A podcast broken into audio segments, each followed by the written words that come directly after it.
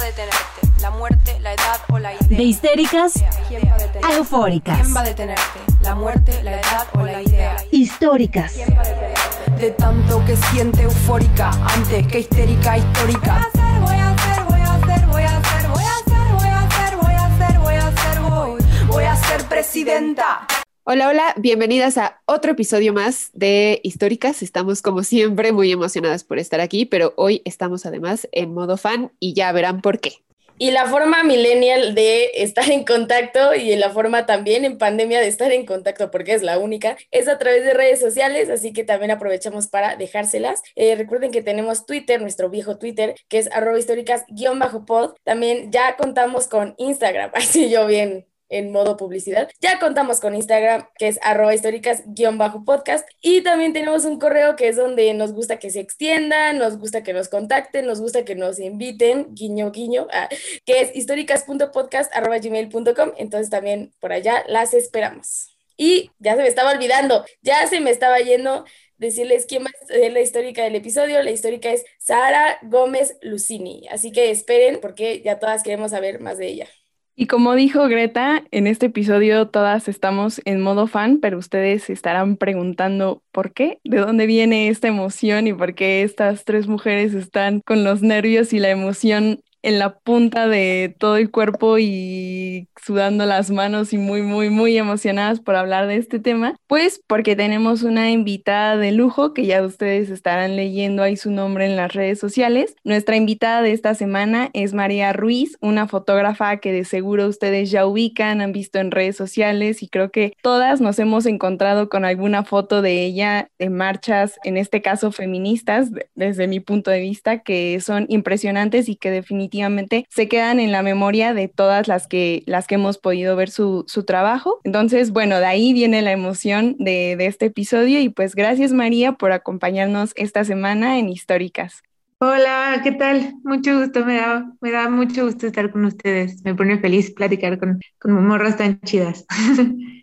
Ay, gracias, gracias por estar por acá. Oye, pues acabamos de iniciar una, y bueno, no acabamos, e- eres la segunda, pero bueno, sí, acabamos de iniciar una dinámica para que las invitadas se presenten. Entonces te vamos a hacer cuatro preguntitas para que pues nuestro auditorio también te conozca, porque de repente un episodio no es suficiente y entonces esto se va a poner muy íntimo. No, no es cierto. Pero bueno, que nos digas primero a qué te dedicas. O sea, ya dijimos que eres fotógrafa, pero que nos digas un poco más de, de tu carrera profesional o personal, si quieres. Va, pues yo ahorita trabajo en un medio digital que se llama Pie de Página. Es un medio independiente que tiene una historia muy chida porque surgió siendo un medio refugio para periodistas que no podían publicar de temas complicados, entre comillas, ¿no? Sobre derechos humanos o sobre territorio, eh, temas incómodos para algunos poderes. Entonces, Pie de Página surgió como este medio en el que podían publicar lo que en los medios locales no podían publicar. Eh, y ahora ya está tomando como mucha más fuerza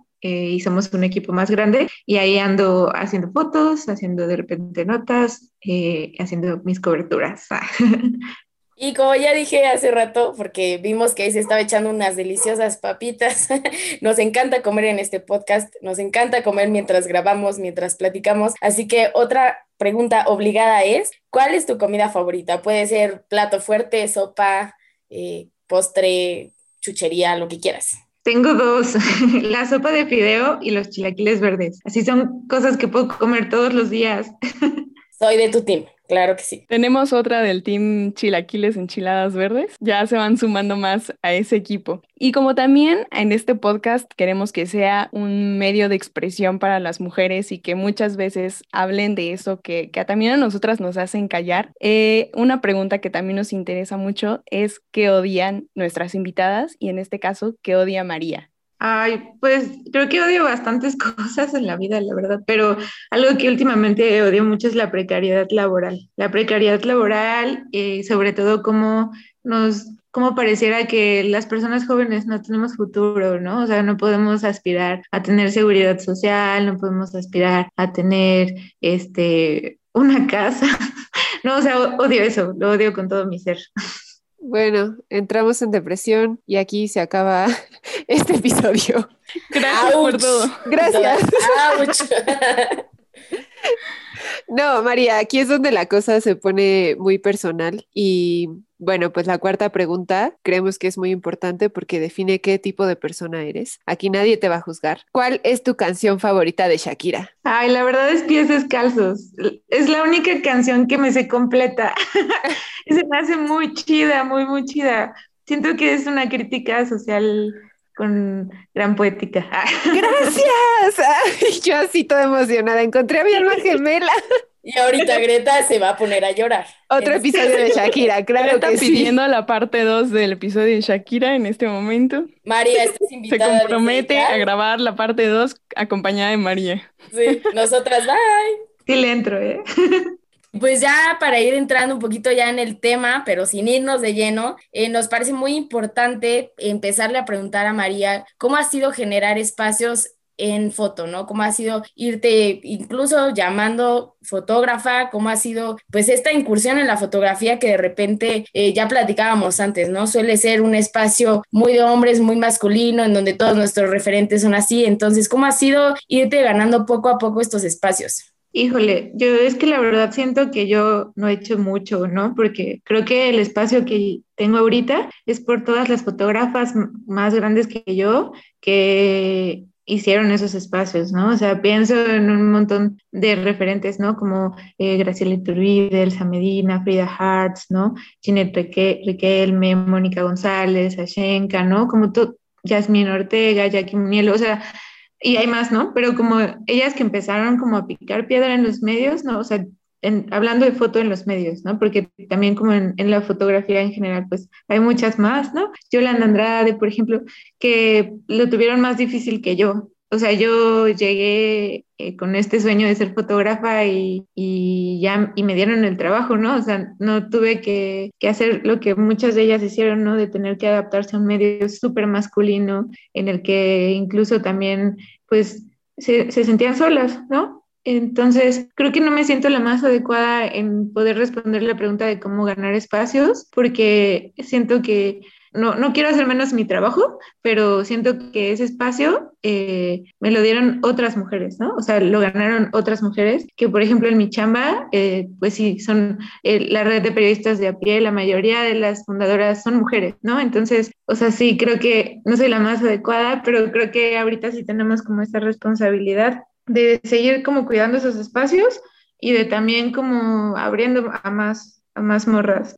Sí, yo creo que también está bien como justo ese ejercicio de reconocer eh, de cierta manera los privilegios que como generación ya gozamos, como esta generación de mujeres ya gozamos, pero que hubo muchas antes que tuvieron que, que picar piedra y que si bien nosotras todavía hay tenemos que insistir en ciertos temas o en ciertos espacios, siempre hay como que voltear a ver y decir gracias por haber hecho esto que ahora a mí me permite, eh, digamos, desarrollarme profesionalmente o como tener un poquito más libre el, el camino, ¿no? En este episodio queremos sobre todo tocar un tema eh, que nos dejó el 8M como bastante reflexivas, que son las marchas y yo no soy la más experta en marchas, he he ido como a muy pocas a cubrir, pero eh, justamente por eso también decidimos invitar a María, porque yo creo, o es como mi vista desde, desde fuera, que de repente en los medios estos espacios ya están ganados, pero las marchas, al ser espacios de repente todavía un poco masculinizados por la fuerza que necesitas, entre comillas, ¿no? La rapidez, eh, la habilidad, la agilidad, porque son eh, eventos de riesgo, de repente como que se tiende a que las mujeres todavía no tienen tan ganado este espacio. No sé, es como mi, mi vista desde fuera, pero ya María nos irá contando más al respecto en, en el episodio. Y justamente por esto quería eh, preguntar, ¿cómo fue tu primera marcha? O sea, ¿tú sientes que te enfrentaste, digamos, a esta problemática de, de ser mujer cubriendo este tipo de eventos? Y mmm, sí, ¿cómo, ¿cómo, fue y digamos cómo la viviste? Si fue feminista o no y, y qué experiencia te dejó.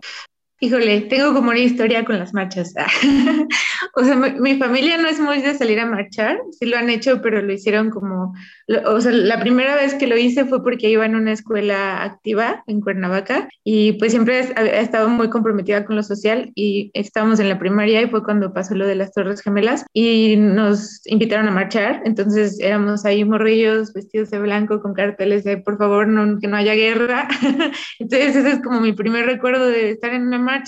Después, la otra marcha que, fue como muy importante para mí fue la, una de las que convocó Javier Sicilia, cuando empezó a azotar la violencia en el país por la guerra de Calderón. Y eso fue muy impresionante porque igual yo estaba, era, adolescente, y fue muy impresionante porque en Cuernac hay marchas, pero son muy chiquitas de repente, ¿no? Ahorita ya hay marchas eh, del 8M también, ¿no? En contra de la violencia de las mujeres, pero antes la verdad es que eran muy pocas las marchas y esa, esa que convocó el Movimiento por la Paz fue enorme. Y después, las primeras marchas en las que empecé a tomar fotos fueron las de el orgullo LGBT más.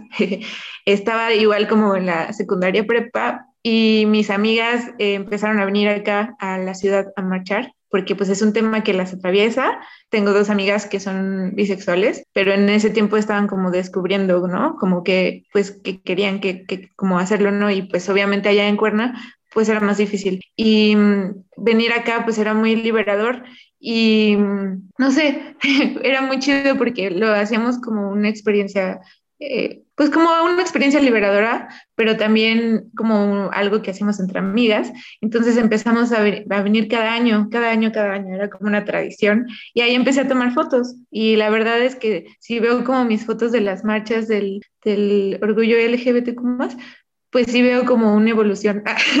Ahí sí puedo ver como mi evolución como fotógrafa, ¿no? De que empezaba como con estos, estas tomas así de lo que me llamaba la atención, ¿no? Y luego empecé a hacer más retratos, y luego empecé a hablar más con la gente, y luego se empezaron a publicar, ¿no? Y así. Entonces ese, ese fue como mi primer acercamiento a tomar fotos en marchas.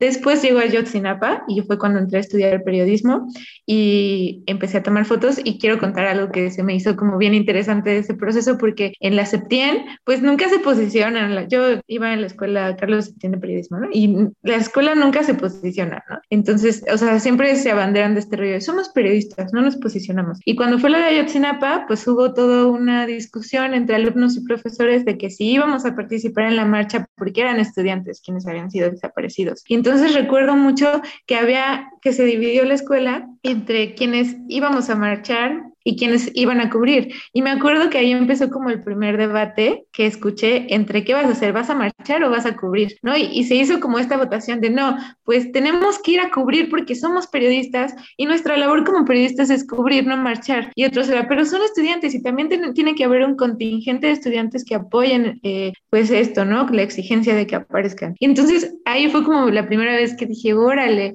Y en ese entonces como que yo venía más de este rollo de lo social, de ser parte de las marchas como ser parte de la marcha, ¿no? O sea, no cubrir porque era como mi primer semestre en la carrera y yo estaba como en el grupo de, sí, tenemos que ir a marchar, a apoyar, ¿no? Como que todavía no entendía este debate que tienes como periodista cuando vas a una manifestación. Y me acuerdo que de ahí surgió un grupo de estudiantes que empezaron a cubrir el, el, tema de Ayotzinapa y fue, se me hizo muy chido, o sea, fue como un ejercicio muy chido y de hecho una de las personas que lo coordinó fue Daniela Pastrana, que ahora es mi editora y la recuerdo así como, wow, está haciendo un grupo de jóvenes periodistas que van a cubrir un tema bien complicado y hasta los llevó a Guerrero y así fue bien impresionante. Y después de eso empecé como a, a cubrir como... Eh, marchas de Ayotzinapa, pero también empecé a sentirme como más suelta a hacer foto en la calle, ¿no? Entonces de repente si pasaba, eh, no sé si había como, no sé si ven que en el madero luego las personas se disfrazan, ¿no? Entonces como que ya me lanzaba a hablar más con la gente, a tomarles como más retratos, a no solo robar la foto, ¿no? Y luego entré a luchadoras y ahí de repente me tocó cubrir una marcha por el feminicidio de Mara y, y, también fue una marcha del, me parece que del 25N, que, sí, y fue cuando sacaron a Genaro Villamil y fue todo un drama de Genaro Villamil, ¿no? Y entonces ahí fue como mi primer acercamiento a las marchas, al separatismo, ¿no? O sea, ¿qué es el separatismo? Y si estaba de acuerdo, ¿no? O sea, como que en ese entonces tal vez yo no era tan crítica y tal vez no era como tan reflexiva como ahora siento que soy un poco más reflexiva y, dije como, órale, ¿por qué sacan a Genaro, no? Pero después entendí que toda, o sea, que toda la marcha, todo el foco de la marcha se fue hacia Genaro Villamil, cuando en realidad era en contra de la violencia a las mujeres, ¿no? Y ese fue como mi primer acercamiento a tomar fotos en marchas para exigir derechos de las mujeres y que pare la violencia. Y ya de ahí como que me fui soltando, pero justo creo que eso es como algo que puedo contar. De esos, esos ejemplos son como algo que puedo contar de, de mi historial de, de marchas.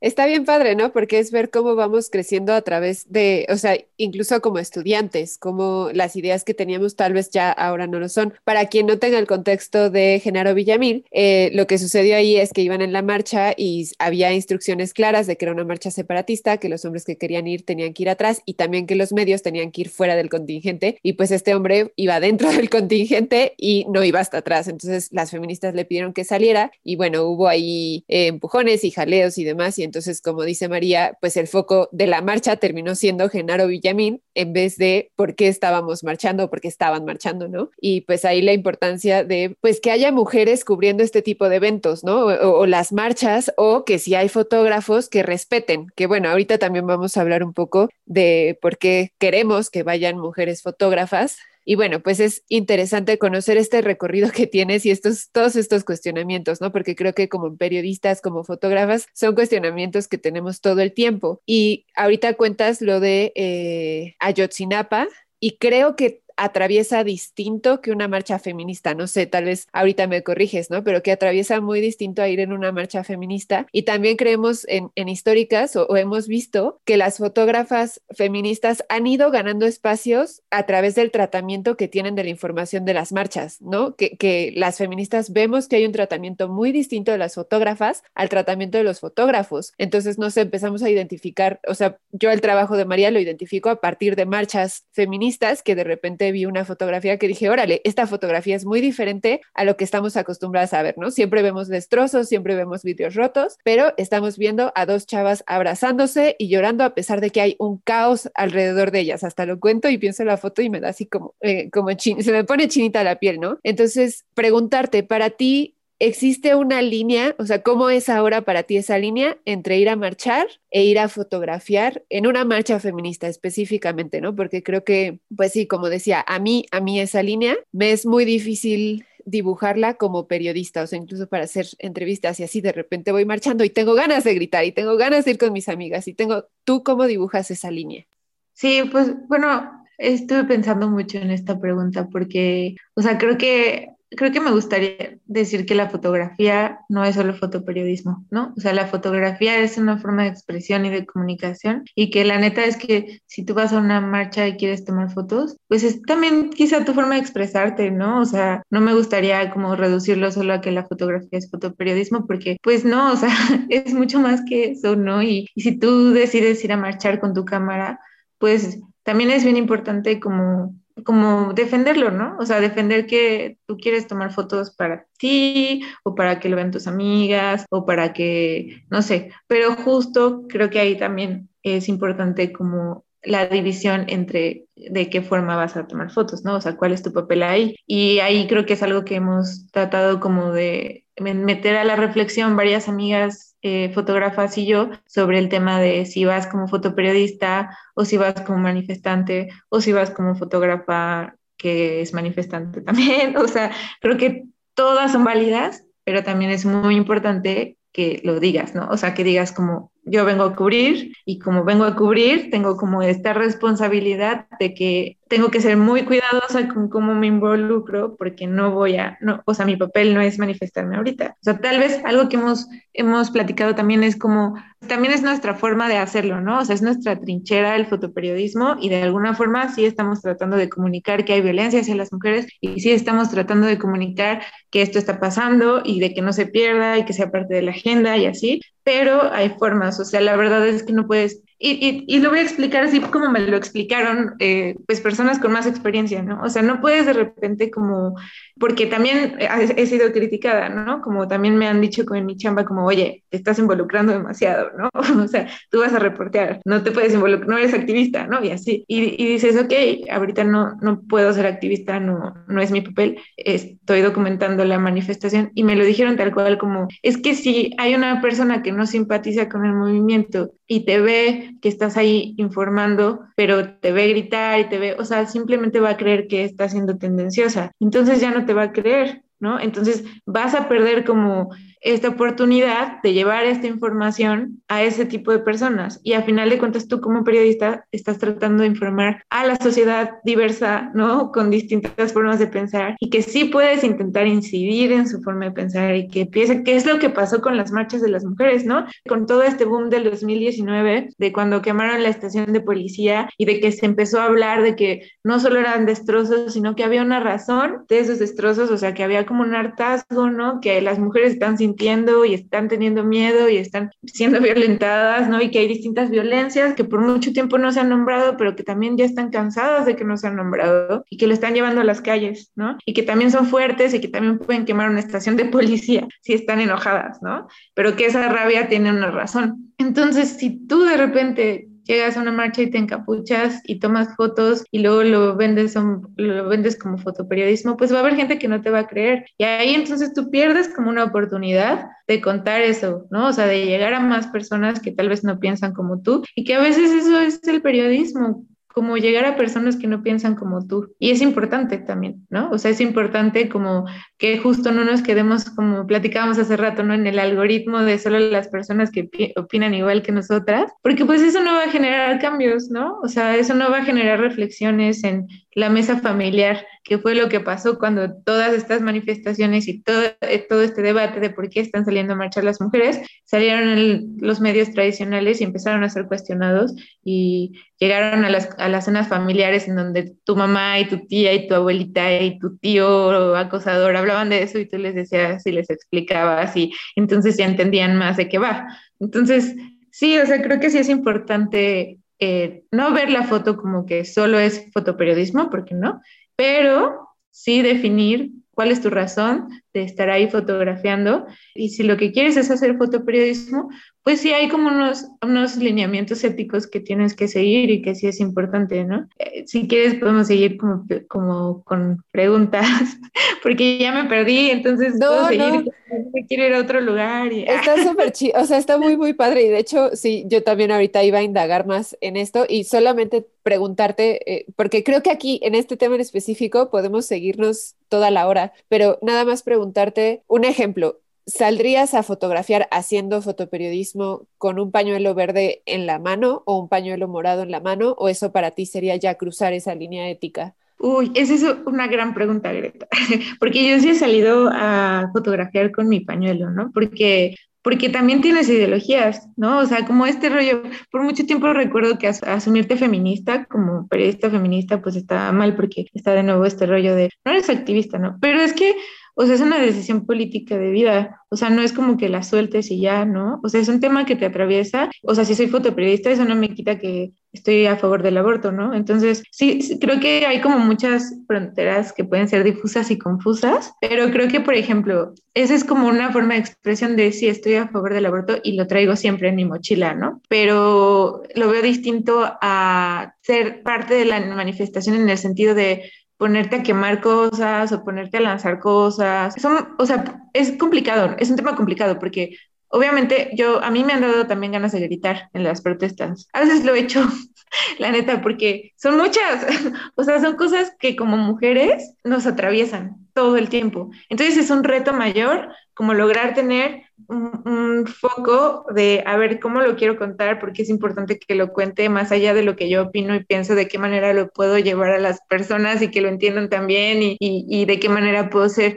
parcial, ¿no? En el, cuando yo sé que la violencia hacia las mujeres eh, no, es, no es solo algo que atraviesan mis amigas o las mujeres de las historias que estoy contando, sino yo también lo vivo, ¿no? O sea, es algo que yo quiero, ¿no? Yo quiero que pare la violencia hacia las mujeres. Pero hay veces que a nos que entender Voy, a, voy, a, poner otro ejemplo que se me hace como muy chido del sismo, ¿no? O sea, de repente como que en el sismo pues nos, nos vertimos a ayudar, ¿no? Y entonces yo, yo en ese entonces no tenía cámara porque me la acaban de robar y mi pareja y yo, pues ambos somos foto, él es fotógrafo, yo soy fotógrafa y nos gusta el fotoperiodismo y la fotografía documental, ¿no? Y entonces, pues en el sismo realmente queríamos hacer fotos, pero nos acaban de robar las cámaras a los dos. Entonces no, no, no había forma de hacer fotos, no había forma. Y entonces nos vertimos en esta idea de, bueno, hay que hacer algo, ¿no? Vamos a ayudar.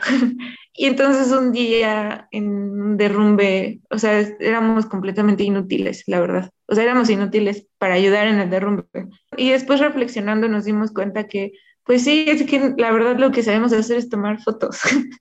lo, lo, nuestro es eso y esa es como la forma en la que podemos aportar. Entonces, en una marcha quizá yo no sea la más adecuada en hacer, lanzar cosas o quemar cosas, pero sé tomar fotos, ¿no? Y, y de alguna forma estoy aprendiendo a hacer periodismo y tengo un espacio donde puedo publicar, entonces eso es lo que yo puedo hacer. Y entonces entender también como tu espacio y entender como cuáles son tus, tus fortalezas y limitaciones y entender que sí, que sí hay como unos, como unos parámetros éticos en lo que decides hacer, que es el fotoperiodismo, que de alguna forma son una guía, o sea, creo que son una guía, ¿no? Creo que es importante verlos como guía, no como esta cosa así de como una Biblia que tienes que seguir así sin romper, ¿no? O sea, pero sí te ayuda mucho porque hay muchos dilemas que van surgiendo cuando haces periodismo y tener ese parámetro ético te ayuda a no, pues, a no perderte en el camino, ¿no? Porque es muy fácil perderte como en involucrarte, más en temas que te atraviesan, más en temas que te atraviesan y que has, por los que has pasado, ¿no? Entonces,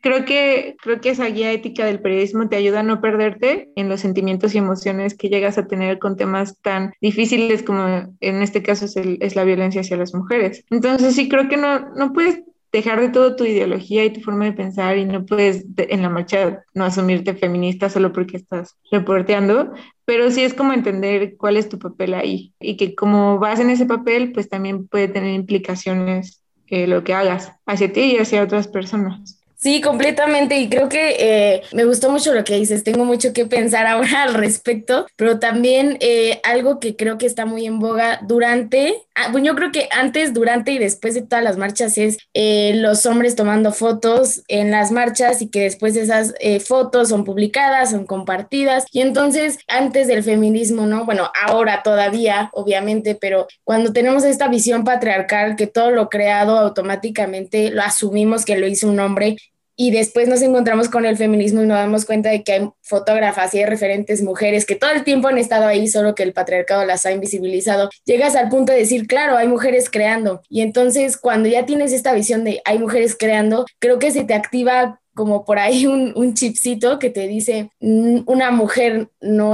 no fotografía de la misma forma que lo hace un hombre una marcha feminista. ¿Por qué? Porque justo como lo estás diciendo, ¿no? Son cosas que le atraviesan y entonces de alguna forma lo va a ver desde su mirada, ¿no? Es muy difícil que un hombre lo vea desde una mirada que para nosotras, vaya, sea eh, más comprensible o, o, quiera, digamos, expresar lo que nosotras sentimos, porque de alguna forma, pues a ellos no les atraviesa la violencia, a ellos no, por mucho que se quieran poner en nuestro lugar, ¿no? Entonces, a mí me parece que nosotras ya hemos digo no del todo, pero sí he logrado reconocer estas diferencias entre fotos hechas por hombres y fotos hechas por mujeres. O me gustaría pensar que poco a poco vamos a ir captando estas diferencias. Entonces, a ti como fotógrafa nos interesa mucho saber si ves estas diferencias que yo creo que, que tal vez, si yo haya respondido por ella, ¿no? De que sí las ves y cuáles son, ¿no? O sea, en tu trabajo, ¿cuál ha sido? ¿Cómo las, cómo ves estas diferencias si es que hay? Porque también me puedes decir que no, ¿eh? pero ya, ya aquí contestando. Ay, sí, en primera muchos de los fotógrafos que cubren o que desean cubrir y, o que van a pesar de que les digan que son marchas separatistas, se refieren a las manifestantes como feminazis, ¿no? Entonces ahí tenemos como un primer problema en el que no están teniendo empatía con las manifestantes, no están buscando entender por qué están ahí y solo se están pues las están atacando incluso, ¿no? Entonces, o sea, ahí hay un primer problema de un cerrar esta mentalidad de los vatos a entender cuál es el problema y sentirse atacados y sentirse al centro del mundo y decir que son las feminazis, ¿no? Ok, eso es como lo primero que veo. Eh, lo otro es que sí, o sea, creo que justo como lo que estaba platicando hace rato, como mujeres lo entendemos más, nos atraviesa más y eso lo vuelve un reto más grande que para ellos. Y también es como mucho más fácil empatizar y entender, ¿no? O sea, decir como, órale, pues sí, lo, lo puedo vivir yo o lo pueden vivir mis amigas o lo he vivido, ¿no? Entonces, puedes encontrar más detalles, siento, o sea, más detalles dentro de la manifestación que van más allá de solo el fuego y los vidrios rotos y eh, como toda esta estética de las encapuchadas, porque ya es toda una estética, ¿no? De las mujeres encapuchadas en el mundo, eh, que es súper llamativo y que por eso hace que muchos hombres fotógrafos quieran ir, porque es, de nuevo esta idea del hombre fotógrafo de guerra que fotografía conflictos y que es como lo máximo de su carrera y que si hay fuego y que si hay desmadre y que si hay enfrentamientos, pues van a querer estar ahí y que por mucho tiempo no mandaban a las mujeres porque somos débiles, entre comillas, ¿no? O no podemos como tomar esas fotografías o no nos vamos a rifar a meternos al conflicto, que esa es como otra cosa que no necesariamente tienes que meter al conflicto para tomar buenas fotografías en una marcha. Son importantes, pero son importantes no porque sean llamativas, sino que porque es importante registrar también como la respuesta del Estado, ¿no? Y la represión. Pero pensando en distintas miradas, sí creo que hay una diferencia. O sea, no digo que los hombres no puedan ser sensibles, porque sí hay hombres sensibles, que lo escondan es distinto. por todo este machismo que vivimos es diferente, pero sí hay hombres sensibles que creo que pueden tomar muy buenas fotos de las marchas, pero sí es más fácil para las mujeres empatizar y encontrar como, pues esta foto que va más allá de lo llamativo, ¿no? Que puede tener como más fuerza, tal vez, que puede contar más claro como por qué se está marchando, ¿no? O sea, que puede tener como un acercamiento mayor. Y también, también otra cosa que se me hace importante, que creo que no están haciendo los hombres, es que se cuestionen, ¿por qué quiero ir a tomar fotos a una marcha de mujeres? Quiero ir a tomar fotos a esa marcha porque porque hay adrenalina, o sea, porque es lo que vende ahorita, o por qué, o sea, cuál es como el papel que quiero tener eh, como fotógrafo ahí, porque me mandan y ya, o sea, y justo también creo que algo que a mí se me hace bien importante visibilizar del separatismo, que bueno, que justo visibilizó el separatismo con las marchas de mujeres, es la falta de mujeres en los medios, ¿no? Y que es bien triste porque a final de cuentas llega el 8 de marzo y los medios buscan a mujeres para cubrir, pero no las contratan.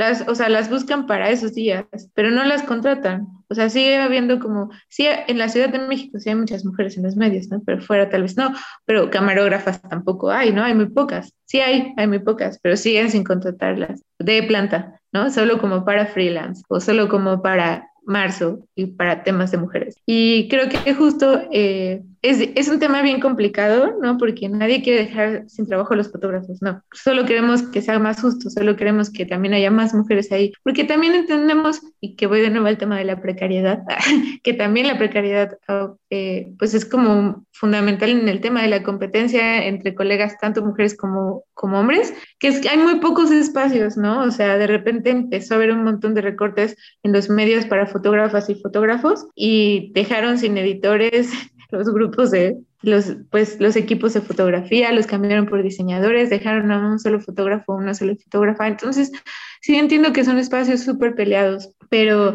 también creo que deberían de, pues, no sé, cuestionarse también cuando están ocupando espacios que pues no deberían de ser de ellos, ¿no? En el sentido, por ejemplo, de las marchas, ¿no? O sea, si te mandan y sabes que también está tu compañera que está freelanceando para la misma agencia que tú, pues ya está ella, ¿no? O sea, no sé, tú tienes todas las coberturas en general. A mí ahorita se me emprendieron un buen así como de focos de que no, de verdad, que me quedé pensando y creo que recién del 8M tuvimos un chorro de ejemplos como esto que decías de por qué van a fotografiar las, las marchas, los hombres, qué quieres hacer con esas fotos. Me, o sea, se me prendió como el chip de que yo no salía a marchar, pero en cuanto empezaron como las actualizaciones y a subir el material, todo el material que me subí, que, que yo vi en redes sociales era de hombres, o sea, el primero que yo vi era de hombres. Entonces, ¿por qué van? Por esta inmediatez justo de ser el primero en subir la foto, o sea, de llegar a mi casa y, yo fui a cubrir, ¿sabes? Y eso como que ahorita que lo dijiste me prendió así el foco de decir, es que no es, o sea, no nos estamos quejando al aire, hay una razón de por qué está esta exigencia de que dejen a las mujeres eh, cubrir las marchas, pero además algo que a mí me ha parecido brutal, así tremendo, que me mueve todo, es que las mujeres eh, de las que yo estoy siguiendo su trabajo y que, por ejemplo, el 8M después empecé a, a ver su cobertura, son mujeres que abiertamente se declaran feministas. Y algo que, que a mí o sea, desde el principio que ya estábamos hablando un poco de esto, también se me hace muy chido, es como invitar a las que a las que nos están escuchando a que dentro de la fotografía se formen una mirada feminista. Por ahí en un curso eh, de, periodismo feminista decían, nadie nace periodista feminista, pero sí es una decisión empezar a hacerlo, ¿no? Y yo creo que con la fotografía es básicamente lo mismo. No naces y no empiezas siendo fotógrafa feminista, pero sí es como importante asumir hacerlo y, y creo que sí cambia la mirada a la hora de fotografiar, justo como desde un enfoque feminista. ¿Tú sientes como ese enfoque feminista, digamos, contigo, con, tus compañeras? ¿Has sentido como ese cambio cuando te asumías fotógrafa solamente y ahora que te asumes fotógrafa feminista? Sí, totalmente. Sí, o sea, justo también he ido aprendiendo en el camino, ¿no? O sea, con errores también y que y, con cuestionamientos que hacemos eh, con mis amigas fotógrafas.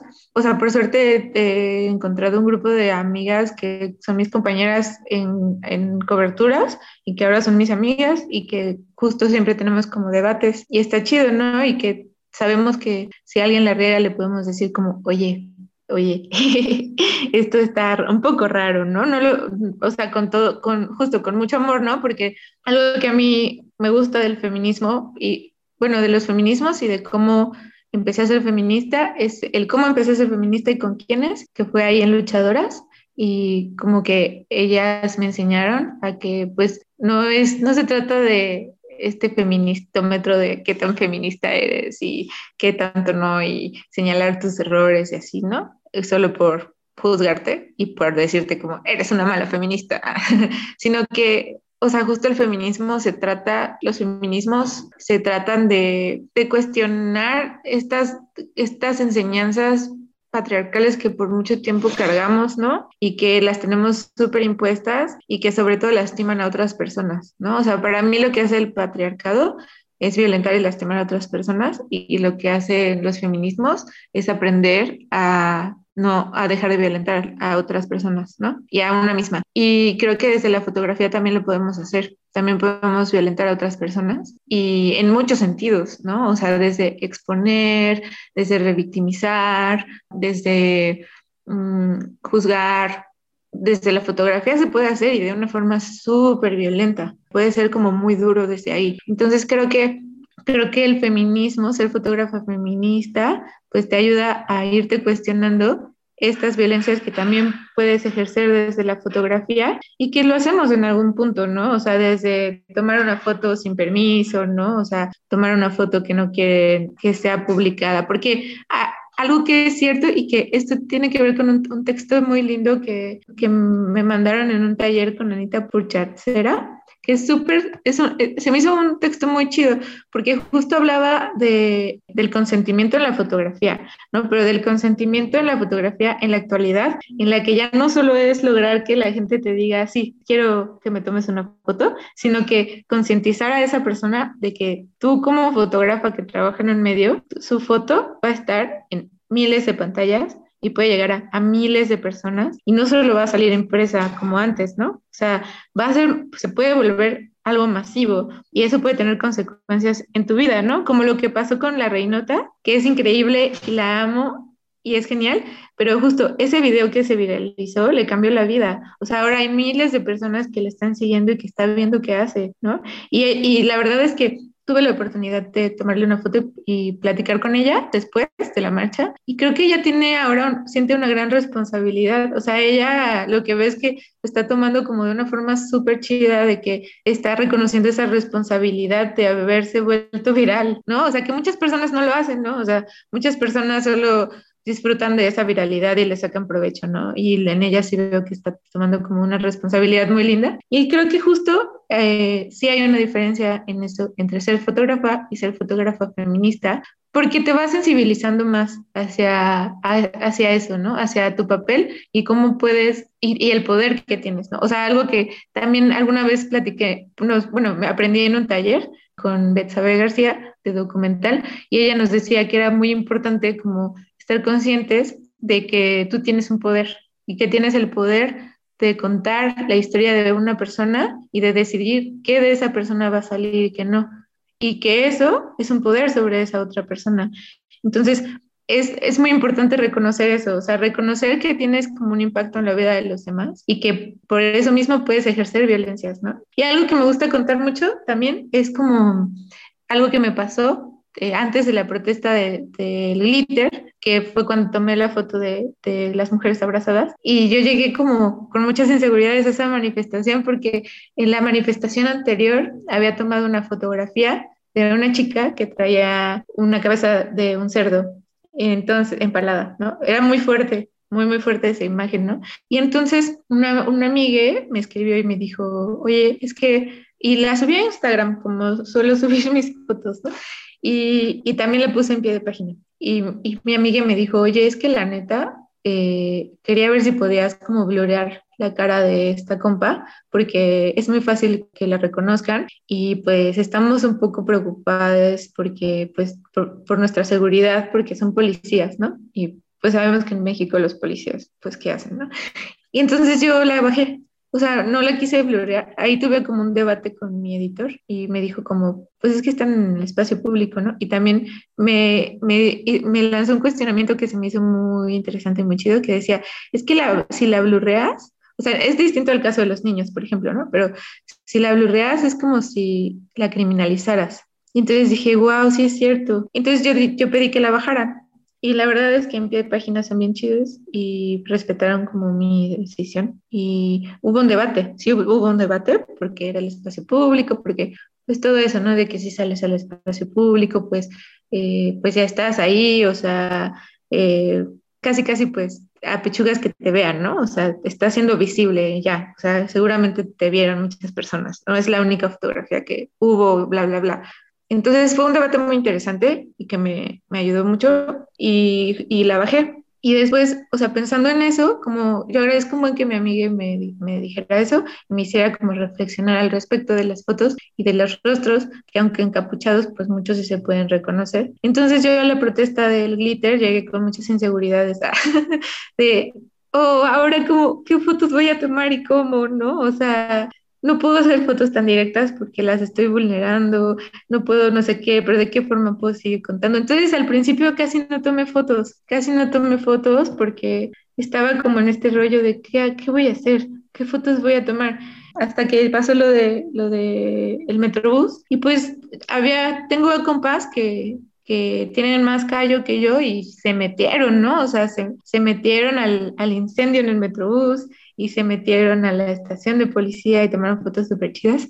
Pero yo no me metí porque me seguía sintiendo insegura con ese debate interno de, pero ¿cómo voy a tomar esas fotografías? ¿no? Que sí hay, justo, justo lo genial de la foto y de la exposición, o sea, de poder controlar una exposición, es que puedes ser súper creativa y lograr que se vea la acción sin que se vean los rostros y lograr, o sea, la fotografía es genial y mientras más te vas metiendo y mientras vas como viendo más trabajos de otras personas, pues te das cuenta de que puedes hacer un montón de cosas y que hay mil formas de contar, ¿no? Sin que necesariamente sea la foto directa con la cara de la, de la persona que lo está haciendo, ¿no? Y así. Y entonces fue cuando pasó la foto de insurgentes y la tomé porque la sentí, o sea, tal cual. O sea, creo que eso es algo que también a veces conforme chambeas todos los días, como que puedes llegar a perder, ¿no? O sea, como con esta, esta cosa de tomar fotos que informen, tomar, que, que esa foto para mí se informa, ¿no? Pero fuera de eso, como el, el fotoperiodismo luego te exige ciertas cosas, ¿no? De que sea la foto informativa, que sea la foto general, que sea la foto del detalle, que sea la foto de no sé quién, que esté tal persona, que tengas la foto que todos tienen. Y en ese rush de lo que tienes que tener a veces como que te vas perdiendo, o sea, como que te vas perdiendo en lo que, lo que tú sientes y en las fotos que te llegan a ti y en las fotos que quieres tomar. Y hay como este súper consejo que te dan los más veteranos y las más veteranas de, pues tú cumple con tus fotos y haz, tu, haz doble chamba. O sea, ve y toma tus, las fotos que tienes que tomar y ve las fotos y ve y toma las fotos que quieres tomar tú. Y la verdad es que eso que, eso que pasó fue como, o sea, yo estaba justo ahí, enfrente de las chicas que traían la pancarta, y ellas mostraron la pancarta, ¿no? Entonces, ahí yo sentí que sí querían ser fotografiadas, ¿no? O sea, fue como, ok, a ellas sí las puedo fotografiar porque están mostrando la pancarta a las cámaras. Y después se abrazaron, ¿no? Y, fue como, como esto, o sea, todos los sentimientos afloraron y sí sentí que era mi foto, o sea, sí sentí que era como la foto que yo quería como guardar de esa manifestación. Y después pues ya pasó todo lo demás de la estación de Florencia y por ejemplo ahí yo no iba tanto con el chip de tomar fotos em, que también denuncien, ¿no? O sea, porque también hay fotos que son importantes para denunciar eh, como toda esta parte de las violencias que ejerce el Estado hacia la protesta, ¿no? Eh, que es mucho de lo que hace el Marabunta en las, en las marchas. Y ahí pues yo como que no iba tanto en ese chip, o sea, como que iba más en ese chip personal de que tengo que cubrir, pero tengo que no, no, no este, poner en riesgo a la banda y cómo lo hago y así. Y pues ya llegué a la estación de policía y también fue muy emotivo porque algo que me llegó mucho y que creo que fue como esta frase que trascendió ah, hasta ahora, ¿no? Como el fuimos todas y que también ya ha mutado y hay, hay todo un debate alrededor ya, ¿no? Como han pasado muchas cosas, ¿verdad? En Feministland. Pero o sea, creo que hubo otro momento que para mí fue bien importante y que de hecho ese no lo capturé, fue cuando estaban en la estación de policía y empezaron a llegar como los bomberos y como más bandita de la policía y todas empezaron a, así todas en conjunto, todas las morras que estaban afuera como esperando a las morras que se metieron a la estación de policía a quemar, empezaron a gritar como el fuimos todas, fuimos todas, ¿no? O sea, como si te llevas a una te vas a llevar a todas, no sé, y eso fue muy impresionante. Y por ejemplo, ahí yo no tomé nada, solo lo sentí. pero, pero, pero justo creo que es importante también sentirlo, porque eso te ayuda a después saber qué tomar, o sea, que, que es importante. ¿Qué es lo importante? Y qué chistoso, o sea, teníamos un buen de preguntas para ti, pero las fuiste respondiendo todas a, partir, sobre todo en esta intervención, era como, ah, ya respondió, ya respondió. Y, y, por ejemplo, esta parte en la que, bueno, muchas cosas quiero rescatar, ¿no? Desde el debate, o sea, que las fotógrafas feministas y, y, periodistas feministas en general están creando debates en las redacciones y con editoras y editores, ¿no? Ya sea de textos, de audios, de, de lo que sea, pero se están generando debates y creo que el periodismo va cambiando y tal vez ya lo hemos platicado por acá, ¿no? Que, que, tal vez en Ciudad de México ya se acepta más que las feministas, que las periodistas sean feministas y viceversa, pero de repente en otros espacios es como es que eres demasiado feminista para ser periodista, ¿no? Es como, ah, no sabía que, que pedir mis derechos humanos era, era contradictorio con ser periodista. Eh, sí, nos parece, o sea, todo lo que has dicho, me, bueno, muchas cosas, ¿no? Ni siquiera sé por dónde empezar, el consentimiento en la fotografía, que también te queríamos preguntar, y como dices que lo sientes, y, y me parece muy bonito que mucho de lo que dijiste ahorita era él, lo voy sintiendo, voy escuchando mis emociones, voy escuchando cómo estoy en ese momento. Y, y, mi siguiente pregunta iba a ser, ¿alguna vez has optado por bajar la cámara? Porque sí, sé que hay esos momentos en los que dejas de ser periodista, siendo fotoperiodista o fotógrafa y solamente estás sintiendo y estás sintiendo lo que estás viviendo, ¿no? Entonces es muy bonito que sin preguntarlo tú nos compartieras un momento en el que en el que has bajado la cámara. Y bueno, creo que nos estamos quedando sin tiempo porque además estamos aquí embobadas escuchándote, pero Nay y Dani tienen dos preguntas más y ya pasamos a la histórica.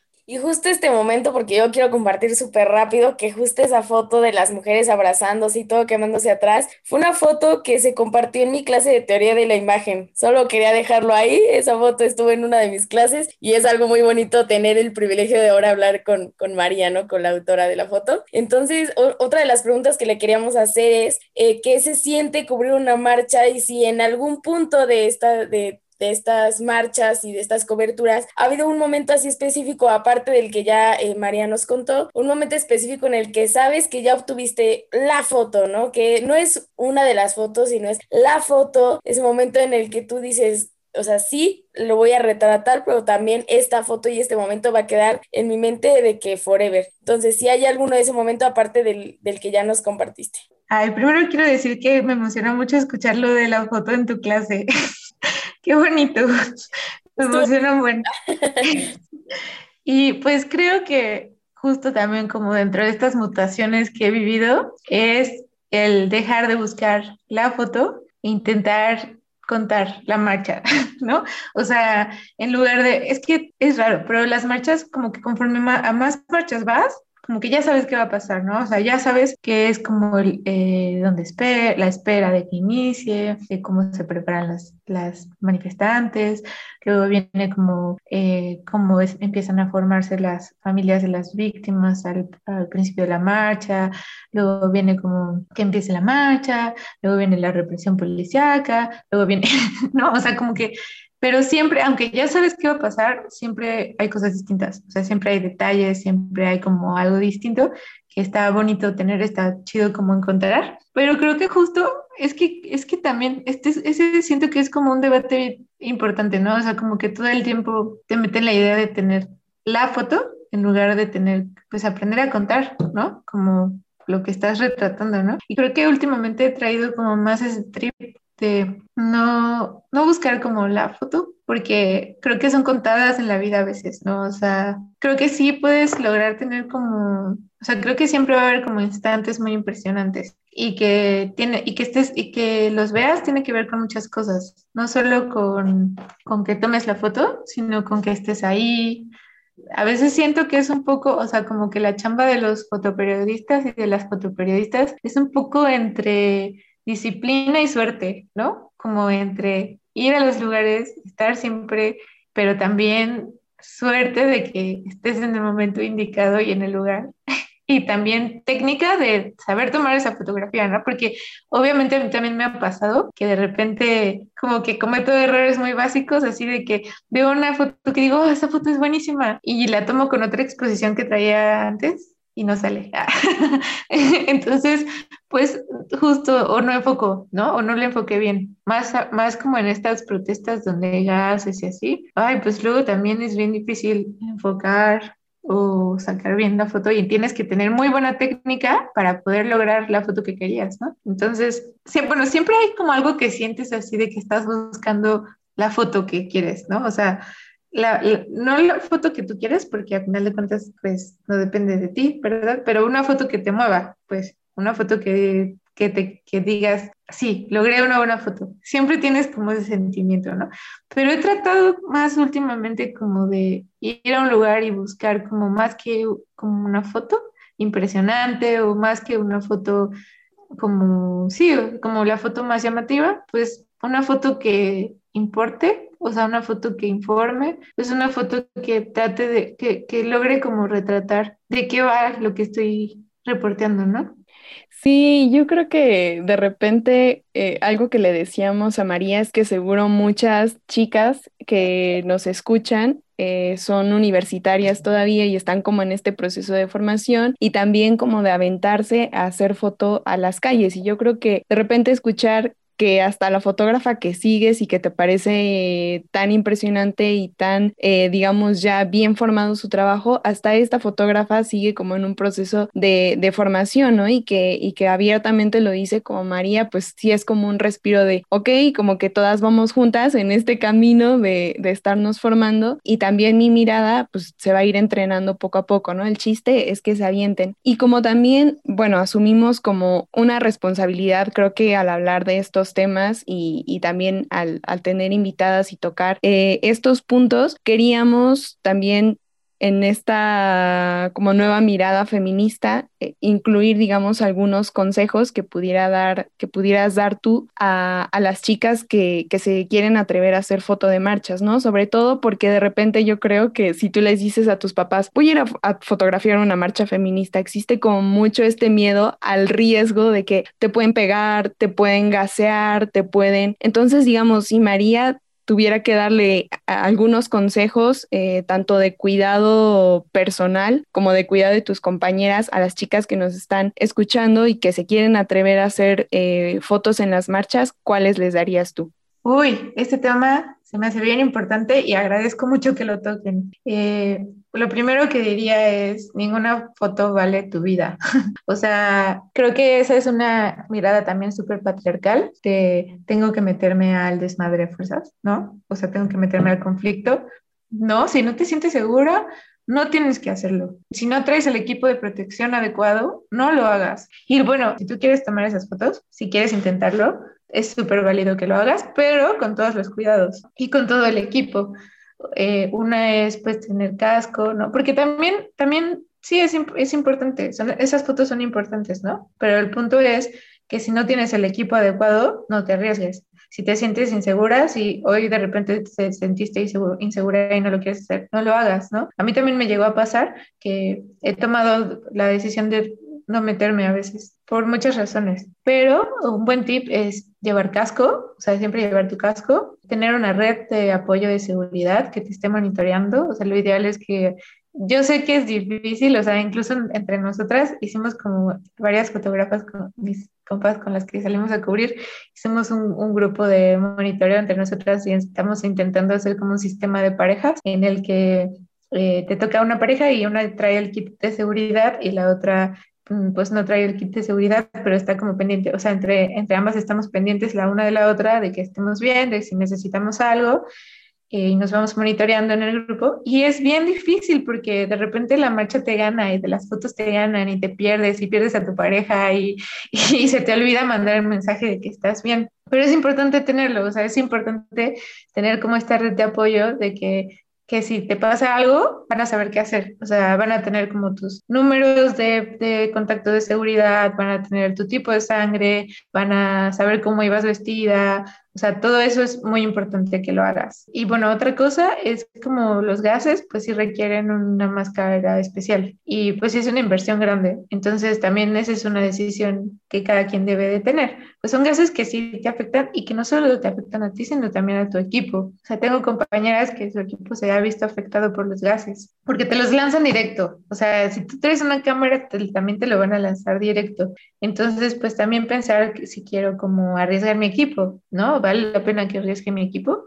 Eh, algo que, que, puede ayudar es un filtro, porque también, o sea, me ha tocado que me han llegado a rayar la cámara y después se disculpan, pero como en el rush, pues también me ha tocado, ¿no? Entonces un filtro pues sí ayuda a que, a que no pierda, a que no pierdas tu lente, ¿no? Entonces si puedes conseguir un filtro, y en, por ejemplo, aquí en la Ciudad de México lo puedes conseguir en Donceles, no son tan caros y es una buena inversión y también pues te ayuda como luego a tomar fotos con la luz dura que a veces llegamos a tener en las marchas. Este, eh, y eso, como estar consciente, saber quiénes van a estar en esa marcha, eh, hacia dónde van, tener conciencia de cuál es la ruta de esa marcha, ubicar los puntos de riesgo en esa ruta y justo a eso va como otro tema no llevar ropa flamable, ¿no? O sea, estar consciente de que estás ahí y te puede llegar el fuego, entonces no, no llevar ropa flamable. Eh, llevar agua, hidratarte, eso es muy importante también, porque si no después te puedes deshidratar y te la vas a pasar muy mal al otro día y te puedes desmayar. Llevar este paliacates también, si no tienes máscaras, pues a veces funcionan los paliacates para el gas. Eh, hicimos como una fórmula de Pepto con agua, que si quieren luego les, les paso para que lo compartan en sus redes, eh, que sirve para cuando te, te caigas en los ojos, te lo puedes aplicar. Entonces, hay muchos kits de seguridad. Artículo 19 tiene varios kits de seguridad que pueden consultar, de seguridad en manifestaciones. Sí les sugiero como que, que los revisen, porque también te ayuda como a identificar cuáles son los riesgos, ¿no? Saber, saber identificar cuáles son los riesgos a los que te puedes enfrentar en la, en la marcha. Y sí es bien importante estar consciente de eso. y ya, eso es un poquito. Sí, si no, igual nos ayudaría que, por ejemplo, esta receta del Pepto, yo no sabía, que nos la compartas y pues ya la compartimos por allá también para quienes van a las marchas, aunque no sean fotógrafas, ¿no? Por ejemplo. Y bueno, nuevamente, podríamos seguir aquí todo, toda la noche, porque es de noche, pero nos hemos quedado sin tiempo, así que ya tenemos que pasar a la histórica y pues como siempre está a cargo de nuestra invitada y la histórica de hoy es Sara Gómez Lucini. Hola, bueno, pues les voy a hablar de Sara, que es una de las fotógrafas que más admiro eh, actualmente. Su trabajo me vuela mucho la cabeza y sobre todo como el proceso que ha vivido para hacer como estos trabajos. Ella es eh, originaria como de España, pero también tiene como parte eh, argentina y, vive, y nació, bueno, se crió en Francia pero actualmente vive en la Ciudad de México. Y ella ha trabajado mucho el tema de desaparición, eh, pero sobre todo como con una perspectiva de la memoria y el territorio. Y empezó a trabajar eh, con muchas organizaciones que buscan a sus desaparecidos eh, está muy, muy interesada en la reconstrucción de la memoria, ¿no? Y su más reciente publicación es un libro que se llama Recetario de la Memoria, donde pues justo como todos estos procesos de varios años de cubrir fosas, de acompañar a los familiares a buscar a sus seres queridos que no encuentran, de eh, tomar fotos, retratos, de acciones como estos acercamientos que ha tenido, pues encontró que la forma en la que quería contar eh, la desaparición era desde los afectos y la comida. Entonces, este libro es súper bello porque aparte también encontró que es una forma de acercar el tema de, la desaparición hacia las personas que normalmente no se involucran con este tema, porque como pasa también con la violencia hacia las mujeres, pues también el tema de, la desaparición le interesa a unos cuantos, ¿no? Y a veces empieza a interesar a la gente, interesar a la gente hasta que les pasa en sus familias. Entonces ella decidió hacer este recetario de la memoria eh, para acercar el tema de la desaparición hacia otro, pues otro tipo de audiencias, llamémoslo así, para que la problemática pues llegue a la mayor cantidad de personas posibles, ¿no? Entonces, es un libro bien poderoso porque retrata la comida favorita de las personas desaparecidas y las mamás las cocinan, ¿no? Entonces, pues justo es bien fuerte porque algo que, que decía Sara en, una conversación que, que tuvimos en un taller es que no, no se dio cuenta después de que pues era como que tenían años, ¿no? Algunas mamás que tenían años que no cocinaban esos platillos desde que habían desaparecido como las personas que buscan. Entonces, pues justo la comida pues siempre ha sido una demostración de afecto en nuestra cultura, ¿no? Y, y pues este recetario pues a mí se me hace como una demostración de amor y pues te cuenta como te da la receta, entonces tú la puedes preparar, la receta de las mamás. Y hay una parte en la que ya pues te explica, y hay como fotos como del territorio de búsqueda y hay unos textos muy lindos. Entonces yo recomiendo mucho que lo busquen y lo compren y pues también, pues si lo compran, pues también van a apoyar a, a familias y a organizaciones que buscan a sus desaparecidos. Y bueno, eso es solo como lo último que ha hecho Sara, ¿no? Porque tiene trabajos como muy chidos. Hay uno que me encanta que es, que es como recreó pues escenas de los detectives salvajes y les invito a que entren a su página y vean como lo que hace eh, y ya que compren el recetario porque está muy chido. Y pues eso.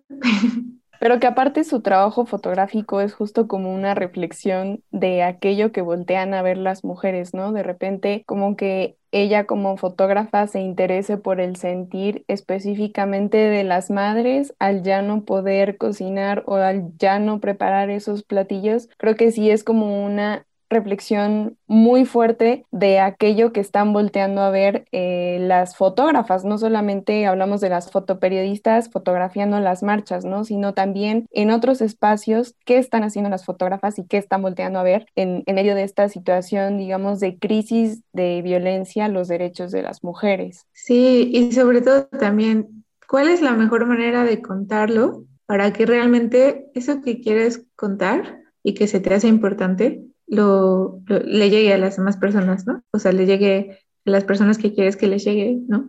Y no sé, eso me hace como una reflexión chida, como que más allá de las marchas, ¿de qué otras formas podemos contar la violencia hacia las mujeres y la lucha de las mujeres? Y bueno, María, para tus seguidoras que escucharon este podcast y además para las nuevas seguidoras que llegues a tener, que para todas creo que es un gusto y es muy, muy emocionante siempre esperar tus fotos. No sé si quieras dar tus redes sociales para que sigan tu trabajo o en dónde te pueden encontrar. Sí, eh, pueden encontrar mi trabajo en pie de página, en www.piedepagina.mx, también en el Instagram de pie de página, que está como pie de página, y también en mi Instagram, que de repente tengo cosas también personales, y porque pues soy de la generación Instagram, que pues también mi Instagram ha mutado con el tiempo, ¿no? Entonces a veces también es un espacio personal y está bien si quieren estar ahí y a veces pongo cosas del trabajo y estoy como María-RZ. Y en Twitter también pues ahí ando como quejándome del mundo, como María-efemere. Bueno, y también para recordarles nuestras redes, eh, nos encuentran como históricas-pod en Twitter, como históricas-podcast en Instagram y si nos quieren mandar un correo, eh, históricas.podcast.gmail.com. Muchas gracias María por estar acá con nosotros, nosotras. Ay, gracias por la invitación. Estuvo bien chido. Me gustó mucho platicar con ustedes. Sí, la verdad nos encanta tener estas invitadas, de verdad estamos muy, muy, muy contentas y de verdad esperamos que les haya gustado y esperamos que María se haya sentido a gusto y que también le haya gustado estar con nosotras. Y pues nada, nos vemos la siguiente semana. Bueno, vemos y no. Adiós. Bye, bye, bye. Históricas. Compañía sonora y sorora.